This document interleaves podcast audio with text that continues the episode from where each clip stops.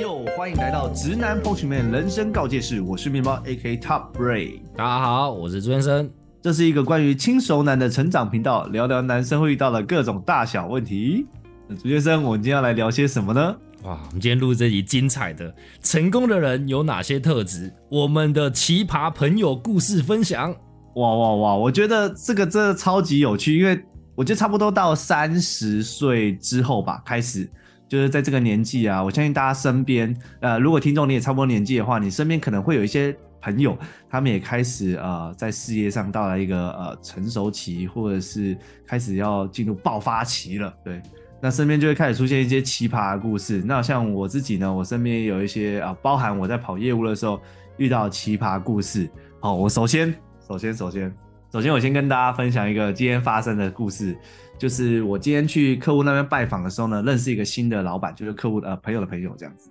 然后这个新的老板呢，呃，就是看起来一个慈眉善目、头发全白的一个七八十岁的阿北，看得出来年纪很大，但是看起来精神很好这样子。那我就跟那个阿北说：“哎，老板，那个，哎，你好，你好，我是那个，我是那个阿伟这样子。然后，哎，那个你是做什么职业的啊？”啊，因为我客户是做木材相关的，那这个阿北呢，他就说，哦，他是在做木材代理商的。啊，这边简单跟大家讲一下，就是其实台湾，呃，在某民国某一年之后，就是禁止砍伐森林的，所以其实现在台湾大部分的木材都是从国，哎，应该说百分之九十，快几乎九十九了，都是从国外进口的。那进口有分两种啊，一种是原木，一种是切好的树，呃，木材这样子，一种是规格化的，一种是整根的这样，大家可以了解一下。那负责进口的就叫代理商，对他们可能会跟国外的呃木材公司有联络，然后他们把木材进进来。然后这个阿北呢就说他是木材的代理商，他把木材从国外代理进来，然后卖给这个客户这样子，卖给我这个客户。那我说，哎，阿北啊，你当初是啊不，我说不是阿北，我说老板，当初你是怎么做这个产业的？哦，很有趣哦。他说他当初其实年轻的时候是在贸易公司工作，然后大概在三十年前，三三十几年前哦。那时候有一台湾有一个民移民潮，移民潮，然后他们索性就可能他的同事就索性就移民了。那这些同事在国外呢，他就发呃，这些国外就的呃同事在国外就发现说，哎，可能在加拿大那边或者欧洲那边，其实有很多木材这样子。那他就跟这个在台湾的老板说，哎，这边有很多木材，你要不要试着进去台湾卖卖看？听起来很简单哦，但是这个时空背景是这样。那个时候台湾没有什么进口木材，然后这个老板又在贸易公司做的好好的，然后呢，台湾的市场呢，大部分都是用台湾自己的木头原木自己砍下来的，所以其实这个没有任何的，就是你知道既有市场这样，结果就这个老板就直接出来离职，然后出来，然后进口木材，然后挨家挨户拜访。哇！去推他这个进口木材干，然后就最后把整个做起来这样子呢，超级屌！我就觉得哇，我说哇，老板啊，你当初没有人没有人买怎么办？他说啊，所以我我我有信心啊，就是你说全台湾讲这个木材哦，他说其实木材是一个很深的行业，就是你那个知识量哈，如果你真的要懂很多、懂很细的话，基本上你只能做木材而已。你没有时间，没有余裕，没有其他的脑袋再去做其他产业了，所以他说他很有信心，就是如果全台湾卖木材呢，没几个比他懂。哇！因为他当初，而且重点是他当初什么都不会，他当初什么都不会，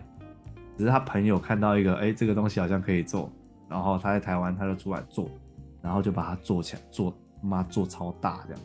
真妈超级屌！我觉得这件事情给我很多就是。启发啦，就是说，哎，干，其实这些我们看起来很厉害的人，可能他当初不是像大家觉得说什么含着金汤匙出生啊，又或者是说他是靠呃什么呃资本啊，或者是靠一些人脉啊，呃去把他的事业给做起来的。哦，有时候大家对老板想象就是这样嘛，啊，他很有钱呐，他认识很多人呐，他有关系啦什么的。可是事实上，啊！当你看到一个活生生的一个阿北，然后他意气风发的跟你说：“哦，他当初就是就就没有啊，就什么都没有啊。”他觉得这个可以试试看呢，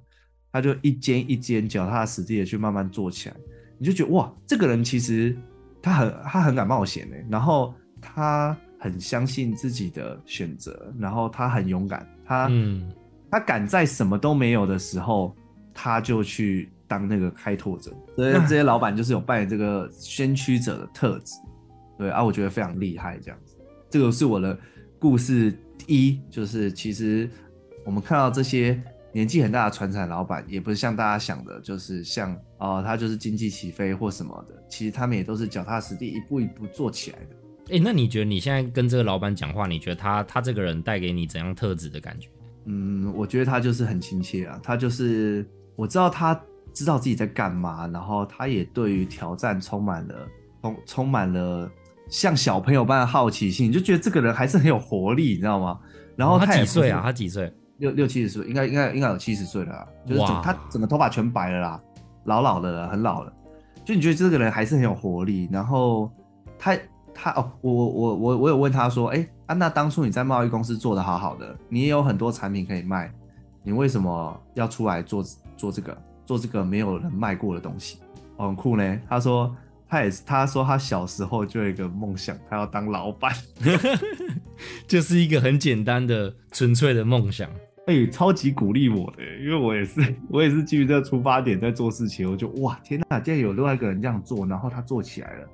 而且他他而且而且我觉得他身上没有那种我们大家有时候会说啊，生意人就是那种讲话很那个就是唧唧营营啊，或者是说铜臭味。对对对对对，他完全没有哎，他完全没有，他很酷。然后我我我也在关于这点我有问他说，哎，那像老板你觉得像现在科技这么发达，像这种代理商的事业，我知道也很竞争嘛。就是说，如果你这件东西做起来了，那可能就很多同行会跳进来跟你做嘛。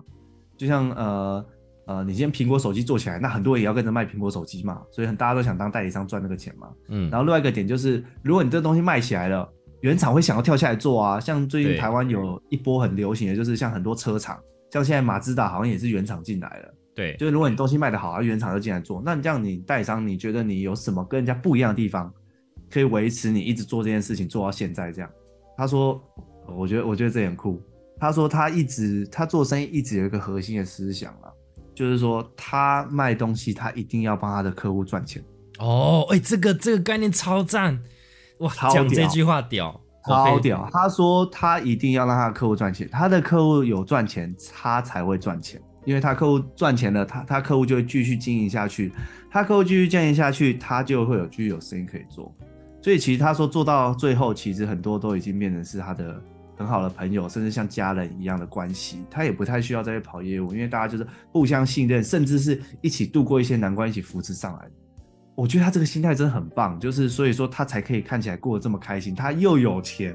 然后又过得很开心。我觉得这是很我很追求的目标。哇，好难得，好难得哦！我我觉得，我觉得第一个就是我觉得他的眼光很准，就是说他那个时候可能。木木材进来台湾真的是一个时机点，可是好，你看到时机点，你会不会知道它是现在是时机，就是红利吧？都会讲说什么时代红利，你真的遇到红利的当下，其实你不会知道它是红利，你只会回头看你才说哦，原来当时的木材是红利。然后所以他那时候眼光准，而第二个是眼光准，然后。你又敢执行，很多人就是看着看着嘛，然后让别人执行，那这时候你就有个想法啊，已经很多人在做了啊，这个东西现在在台湾还不能卖啦，我们再观望一下，就是你会想很多借口去让自己拖延。没错，没错，哎，那那这样朱先生，我们我们两个现在就是做的事情，是不是也算是某一种趋势上的时代红利？哦，其实我们期待期待大家那个继续听我们的 podcast，然后听到我们成为大老板这样，一路听到 一路听到我们公司上市上柜，哎，这样蛮酷的，这样蛮酷的，这样蛮酷的，没错没错。哎，那朱先生，你有没有什么你很奇葩的那个？哦，我有个我有个朋友，他才去年年初的事情呢，在这一短短一年之内，他赚了五百万以上，这超，而且他。他在这一年哦，他的去年、他的前年薪水还是一个年薪可能合起来六六七十万的人，敢瞬间把薪水乘以十，哎，吓死人！那我这这个这故事超有趣，就是他让我跟甚至很多个有跟他接触的老师，都会把这件事情拿来拿来就是宣导给他的学生哦，来分享给他的学生，让学生有激励的心态，这样对对。那我这边我要做一些模糊化，就是说他他是一个公务员。所以他在那时候公务员的薪水就是很死嘛，所以他一直觉得说哇，我人生就要一直这样下去嘛。那所以在二零二零年的时候，他就是到处去找各种机会什么。那他其实都会在私底下做一些小投资或者是小生意，比方说像台南之前很有名那种，有一阵子不是很流行那个巨大化夹娃娃机，还是巨大化扭蛋机？扭蛋建行。我后来才知道哦，原来那个那个巨大化扭蛋机是他在他在晚上空闲的时间找别人，然后一起。弄一个木工，然后坐在那边弄的，原来就是他弄的这样。那后来在二零二一年，他就想说，不行，他一定要找个标的，他要去摆脱现在公务员死薪水的模式。然后他就因为我有开一个群组，然后我那时候就有上呃开一个 SEO 的课程，就是行销网络行销的课程。那那时候我跟他不熟，甚至完全没有接触过，然后他就买我的课，然后我来上过课。可是他其实没有跟我有什么互动。那后来就这样过去。在过了几个月后，我就在台南，我办了一场小的台行销聚会。然后他他那时候私讯我说，哎，他可不可以参加？我就说可以啊，欢迎啊。然后就说他可能要等他一下，然后他人在屏东。我说哈，你现在在屏东吗？我说不是。他说不是，他他上班的地方就在屏东。他当天要从屏东骑车、骑机车，不是开车，骑机车上来台南，然后来来插 账剧。我想说。哇塞，你好认真哦！哇，那那我这个聚会是一定要开的哎，我这一定要开。然后他当天我们合活活活动是在六七点开始，他大概八点才到。其实他到到与会现场可能也才一小时这样子。然后他有趣哦，他就到了之后，他就拿出他的一个小抄，然后就上面都写了他很多问题，可能工作上的问题啊，品牌上这这一些行销上面的问题，然后一题一题的问哦。那我们那时候就也觉得不疑有他，也没没有什么特特别想法，反正就觉得他好像就是一个很热心想学习的人。那我们就跟他分享。那后来我们在在这个过程中，我们就慢慢就变得比较熟。然后他就跟我说，他他最他试了很多的生意，那他觉得在二零二一年，我相信大家都知道，就线上课程这件事情开始变得蛮红的嘛，所以他就也想说，哎，那他也找个老师来开课，因为他其实没有什么额外专长，他除了他以前都公务员嘛。那另外进修的就是学，就是学行销，所以他最多就有行销的专长，可是他不太可能学行销那么快就当老师，所以他就是想说，那他是不是找一个另外专长的人？那这个专长的老师呢，付出他的专长，然后这个学行销的公务员，他就帮他操作行销卖，帮他卖这个课程，然后所以他那时候就在网络上找了很多人，那被他找了一个，大家找了一个做。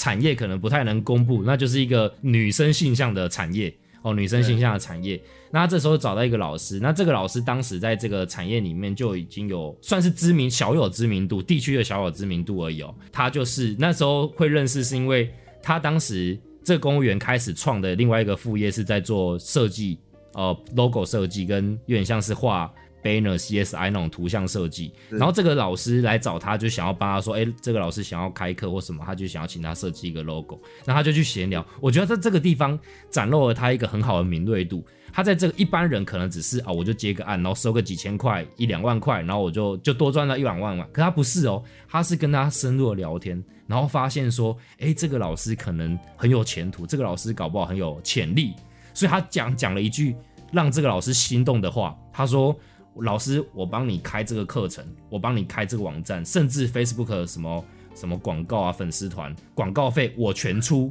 我全出，你都不用出。如果到时候没赚钱，假设这个月我赔就是广告费四万块没有赚钱，那我们就收掉。所以你对我来说，你不会有任何损失。那我是一个可以可以负担的四万块的损失。他他敢讲这句话，那对于这个老师来说，其实你有人免费帮你做事，何乐而不为，对不对？所以他就开始买，看第一个月不夸张，第一个月他就给我看他的收支单，干第一个月两百多万，他们两个人在第一个月一人就分了一百多万，干超扯，超级扯，我我觉得印象深刻。他在前他在那个时候的前一个月，他还跟我说我人生好难，我找不到方向，然后朱大你可不可以给我一点想法？然后我在这里给他给想法，然后再过一个月，他已经直接给我修薪资单，说哇人生第一次赚七百万。那更有趣的是。他是公务员，他是公务员身份，他不能够露面的。大家都知道，公务员是不能够兼职的。对，不能兼职。真正厉害的，就是他，他，你看，第一个他敏锐度够高，第二个他克服完全克服了公务员即使不能露面，你还是能够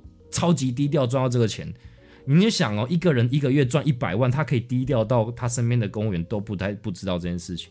那当然，他他有了这件事，后来这个他这这个赚法大概过了四五个月，他至少。赚了四五百万以上，总之营业额大概两千多万，就是到今年可能十四、十三、十四个月的过程，那你就想说，真的是，真的是一个哇塞，好神奇的一个人哦。然后我就跟他分享嘛，其实其实我觉得你你你如果跟他相处过，你就会知道说，他为了一件事情，他想要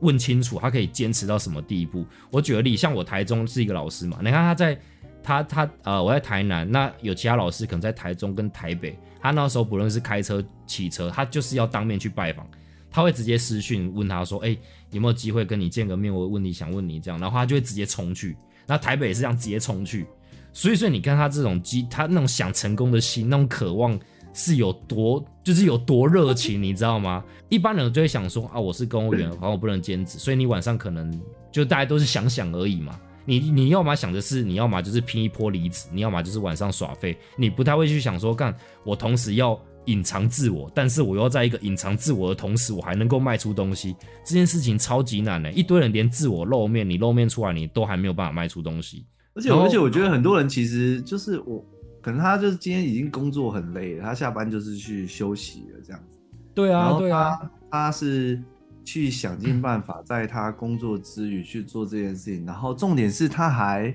可以把这件事情掌握的很好，执行的很好。超神奇的。我觉得这件事情真的是非常非常，其实其实有时候有时候我听我有时候我看这样子的人，我都觉得说，其实其实大家已经不是在赚那个钱，你知道吗？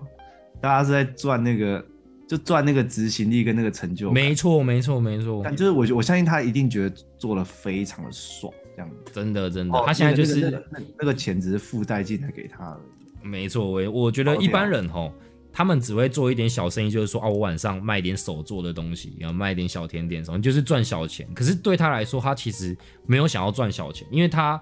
哦，我我觉得这也归功于说他在以前承担了非常多的失败，比方说他发现哇那个扭蛋机非常容易坏掉，他补货非常困难，所以做到最后是没有赚钱的。那甚至啊他他去卖，比如说他也卖过球鞋之类的东西，哦，发现哇那个成本太高，就比如说你赚你赚十万好了，你相对也要十万二十万的成本是压在那边，所以你赚那个小钱对你来说，其实你会带来很多压力。那这个都是外外人吼，他只是他只是看得到，可是你如果没有体会过，你会你会没有办法去呃领悟出这样的道理。他就是这样子的过程当中，他才知道说哦，线上课程是一个好好的好的标的，因为线上课程它不用负担成本，它是我钱先收了我才上课，所以我也没有很多货款的问题。那我也没有囤货，我不需要去找什么仓库来放的问题。那第三个就是你的售后服务好做，你你光那个进退货，然后别人那边讲讲说什么那个售后服务满意不满意的那个问题就很多。可是上课其实这个问题相对小很多，所以你看像像我会觉得他的成功的特质是第一个他。他够坚持，你看一个老师，他只要想拜访，他想办法就是挤出时间，再远他都要去达到。很多人可能想说，哇，这个老师在台北，然后可能你就打退堂鼓了，对不对？对，那第二件事情是你看到了风口机会，你敢把握？你看嘛，一般人都这样，你应该一个老师来跟你做 logo，你的想法就是开个报价单给他，对不对？他就直接赚个一两万，哦，报价报个一两万，一个菜鸡，你就是只是兼职的人，你一个单赚个两万块，哎，爽不爽？很爽，好不好？很爽，好不好？你你只兼职一下你就赚两万了，他不是哎、他是他是他是直接跟他说，这个钱网站网站我出钱，然后广告钱我出，然后我们来试试看。他宁愿这一笔亏下去，他都要试。我觉得光是这一点，大概百分台湾百分之九十九十五趴的人做做不到这样子的一个决策。他超屌，真的是超厉害。那经过这件事情，很多时候其实好像就是因为他这样子试，他才会试出一些试出一些真正的机会。就是有时候机会他不会从天上掉下来，而是因为他做了很多尝试，对对对把握，住那个最关键的那个机会。没错，我我觉得有时候在旁旁边的人，他很容易给人家一个结论，就是说啊，他就是比较聪明啊，啊他就是运气比较好啊，他就是家里比较有家底啊，他就是家里有资源才能给他这样子尝试嘛。可是你怎么不说，人家就是拼命一步一脚印这样拼上来，而他他做了很多尝试，他勇勇敢去尝试失败。对啊，对啊，我觉得我觉得有些成功的特质，当然他他们不会去分享太多，可是我觉得外外人就是不用到用那么简单，或者是甚至有一点嘲笑，然后呃否定别人的心态。我觉得如果你抱着学习的心态，其实听他们分享，你会你会从旁边学到很多他失败的道理，而你不用花任何成本欸对啊，其实超值得的吧？超值得，超屌，就是跟失跟成功的人学习那些成功跟失败的经验，我觉得也是那些很厉害的人的一个特质啊，就是他们会透过学习去节省他们真正失败的成本，然后在这样的情况下，他们又一直努力的去尝试，对对所以这样就会很逼近。其实其实，诶、其实看到后面会觉得这个东西很像一个逼近法、诶就是说他就是一一一直去尝试错误，尝试错误，尝试错误，尝试错误，然后最后逼近出一个很接近的答案，然后刚好啊、这个风又吹起来了，有时候还是需要一股风吧，那个风吹起来，然后就飞起来了，这样。对啊，可是你要做事嘛，你看哦，你看中乐透，你要你要买你要买那张乐透，你才能中乐透吧？你怎么可能想说哦，现在风口就是嗯中乐透，所以你就躺在家，然后突然你就中乐透？不会啊，你根本就没有任何行为，你怎么会有收获呢？对啊，所以你看，其实像对我们来说，我们做这个节目，虽然目前是没有什么业配，可是其实我们透过这个节目已经开始发现说，哎，我们原本预计这个节目是给男生听的，会发现女生听众其实不少。那甚至会有人耳闻到这个节目，他主动说想要来跟我们聊天，认识我们，然后给我们一些 feedback，或者是有一些有趣的趣事跟我们分享。这个当都是我们当时没有预期到的。哎、如果有那个什么女生用品或美妆这种哦，要自入的，我们也是非常 OK 的，我们可以化全妆。对对对，我们我们男生女生的听众比例大概是五十五十哦，我跟你说。那那包哥你你还有一个很屌的屌屌的经历，对，来来这个这个我分享一下我在分享。虽然说我这个朋友他还没有算到真正的成功，但是我觉得他具备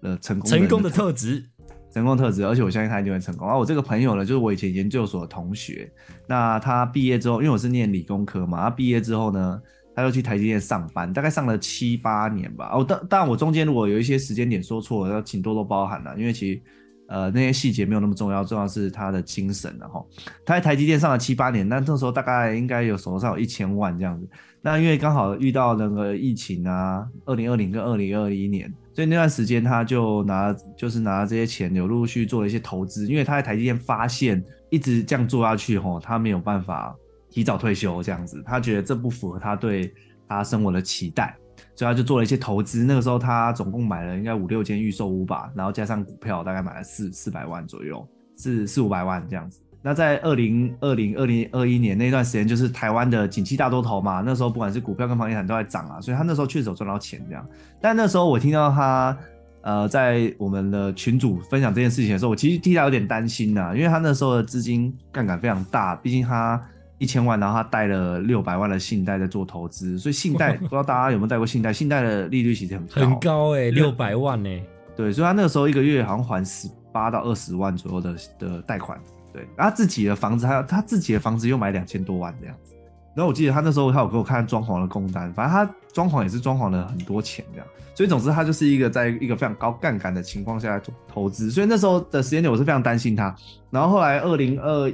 二年的时候，他换工作，对，换工作。那原本他预期要去的一个工作呢，待遇也是很不错，这样子，也是科技业，对，所以呃，他原本就离开台积，然后准备去那间公司上班，结果最后他被放被放鸟了，被晃点了。从二零二零的呃二零二二的年初一直就是拖拖拖，通知他上班，然后又延，拖通知他要上班又延，拖了快一整年这样子。然后那个时候我就想说，哇，那他这样子完蛋，空烧一年一整年、欸。呃，他投资也是预售屋，就算缴比较少，但是也是要贷款嘛。那每个月要这样还，其实应该压力是蛮大的。超硬的。但是这个时候呢，遇到这种危机时刻呢，哎、他嗯他竟然做了一件事情，就是他去考了不动产交易员。哦，然后在这个时候呢，哦，我就觉得，哎、哦，有点意思，这样子，我觉得，哎、他应该是有点兴趣，所以他把他这一段时间拿来运用，然后考这个东西，然后一直到去年十二月的时候，他就成交了三间房子这样，然后我就觉得干非常夸张，因为他明明就是一个工程师，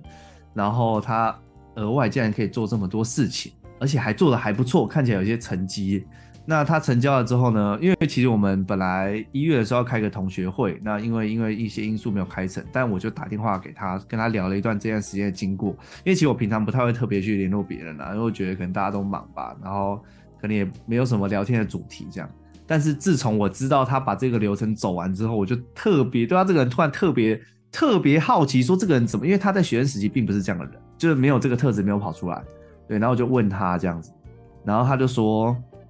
呃，他其实那段时间他发现房地产投资投资的那段时间，他发现房地产比股票还要稳定，然后他也有点兴趣，所以他就把时间花在上面。然后后来呢，他索性就也因为新的公司一直没有通过他去报道嘛，他索性就在那段时间当了房仲这样子。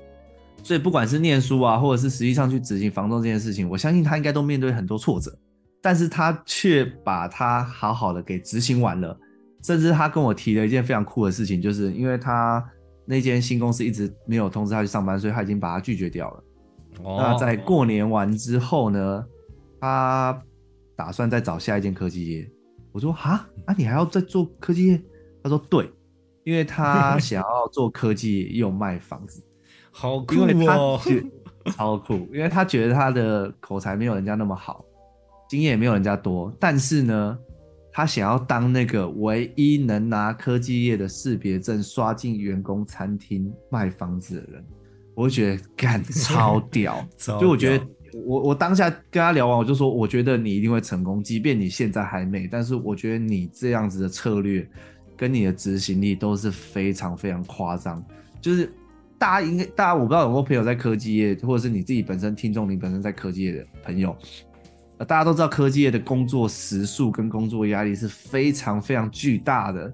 就大部分人都是回家洗完澡就睡觉了，但是他嗯竟然是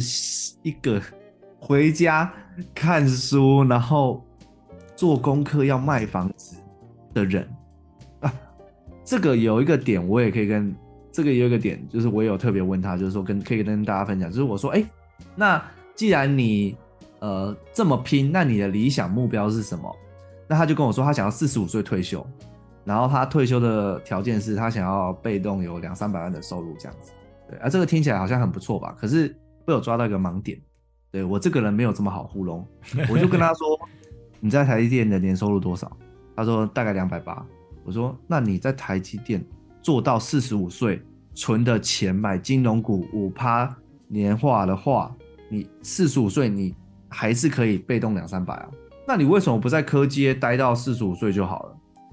哦，我算完，我觉得你这个存，你从你从科从现在待，你从之前待到四十五岁待都待科技业，你存下来钱，你到时候全部拿去买金融股，你一定被动可以两三百啊。这个我帮你算起来是这样，你我觉得你这理由不够充分哦。对，我觉得你这理由不行哦。这样，然后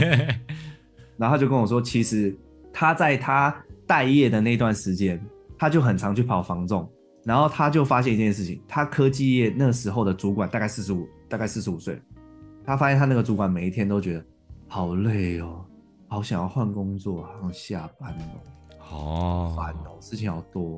但是呢，他去那个房仲的那个老板也大概四十五岁，那个老板是每天都很活力，这样哦，我们一起来努力，这样子，哦，又达成一个目标了。真的人生的状态不一样。对，当然我我先说，我觉得这没有好坏，因为每个人的个性不一样，适合的生活形态也不一样。当然，他觉得他比较想要的那个样子是接近呃房仲老板给他的那个样子，所以他觉得这是一个他要努力的方向。对我觉得，哦，诶、这个其实虽然听起来，我们我我现在讲起来，觉得大家听起来会觉得很合理，但是你试想哦，如果你今天在的环境，大家都是工程师，每一个人年薪都已经两百八了，两百五、两百八、三百了啊！你那边弄那个干嘛、你、啊、对啊，啊你就好好上班就好啦。啊！你假日干嘛那么累？啊，我假日都在发呆呢，啊，我假日都出去玩呢，游山玩水呢，啊你你干嘛这边考那干干嘛这边跑那个跑那些业务啊？干嘛这边卖房子？哎、其实那个环境是很难有动力去做这件事情的，所以那个动力完全是源自于他自己。这件事情非常难，就是不要被环境影响。然后以外呢，他自己又能执行的非常的执行力非常的完整，这样非常全面。这样，我就我就觉得这个太夸张。我觉得我这个朋友一定会成功。好神奇啊！以后有机会我们邀请他来上节目分享。对 对对，一定要邀请他。我们我们等他那个成交第一百间房子的时候，好酷哦！真的可以邀他来聊聊这个过程。因为我我也虽然说他那天跟我短短的讲云淡风轻啊，但是我相信这个过程一定不可能这么顺利。因为如果真的这么顺利的话，那大家都这么做了。对啊，大家都卖房子就好啦。对，大家都可以卖房子，就像刚刚朱先生提到的那个朋友一样，如果今天卖课程或者是公务员兼职这件事情这么容易的话，那大家都做，大家早就做了。对啊，就通常越有价值的东西，它越往往是那种越大家越不会去执行，然后执行起来特别辛苦、特别困难的东西，它才会体现出它的价值。没错，哇，好好神奇。其实我们这三个故事这样听起来都会有几个共通点。我我觉得是这样啦。如果有些人他们就会下意识的觉得说啊，那个就是幸存者幸存者差异嘛。你们你们讲了有很多人失败的，你们怎么不提？啊，你们都讲成功的。可是我觉得这中间其实有个盲点，就是幸存者有有时候在在一个领域里面，我我不要说当成功者，他至少不会是一个轻易倒闭的失败者。他有一个最主要原因就是他的风险管理绝对是有一定程度，他绝对会知道说，哇，我想要投入这件事情可能会遇到这样的风险，那我能不能承受？以及如万一这个风险真的爆掉了，那我我要怎么去打算后续？我觉得大部分的人都蛮会去处理这件事。你看，像我刚刚这个卖课程，他他直接就说所有的成本他全包，他那个当下风险他全部就已经全扛，而且是算好，对啊，已经明显算出来的啊。那那不然到搞搞不好你你你前面讲那个卖卖木头的老板，他搞不好有当时他也是算好这件事情。然后，包含到你说台积电这个，我觉得他他也是有点有点没路可走，然后置之死地而后生的一个拼劲逼逼出来的。对，对啊，我觉得我觉得风险掌控很重要，因为你总不能说出局了那就玩不下去了嘛。所以通常能玩到最后，而且等到成功了，他们都是因为因为也不可能一帆风顺啊。所以就算前面没遇到风险，中间总是会遇到风险，或者是转型的时候也会遇到风险。那这些能走到最后的，他们风险管理一定都做得非常好。然后另外一个我觉得很重要的是，我觉得我。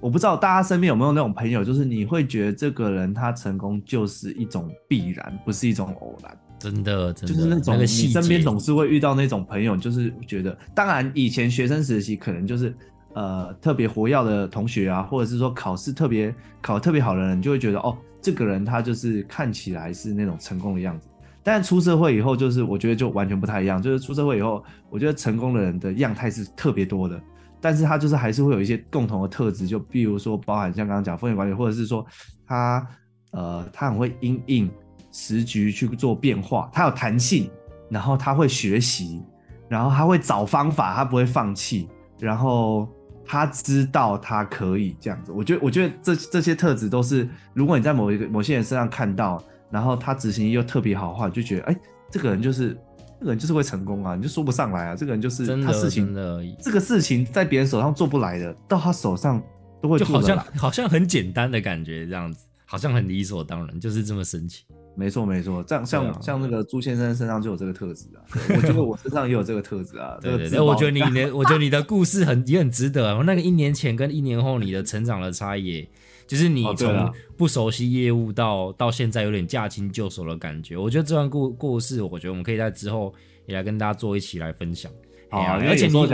我觉得你也很一个执着跟很勇敢的心态。你那时候不是有跟我说，你比如说你想认识谁，还是什么，你有什么明星哦，你就是直接。直接写信去问他，你也不会去思考说，哇，你跟他你是明你你不是明星，他是明星，他可能不会理你，你也不会去这样做想。可是很多人会觉得，哇，有些有些机会好像离我真的跟天边一样遥远。但我觉得有时候有时候讲自己的话，那个啦，那个大家会觉得比较有点自吹自擂，所以我来设定一个目标，就是 当我们啊，我我来设定一下，当我当我买第一台好车的时候，我们就来录这集。好，没问题。我们到时候 就在你车上录这一集，哪一集在你车上录，边开边录。哎，这很炸，这很炸。C C C C C，好玩好玩。先先先先跟大家说，我跟朱先生呢，虽然说我们也不到家里不 OK，但是我们家里就算小康了。但先撇除这个，我我们所有目前为止做的事情都是我们自己努力来的。所以到买车那天，哦，这个跟大家分享一个故事，就是哦，我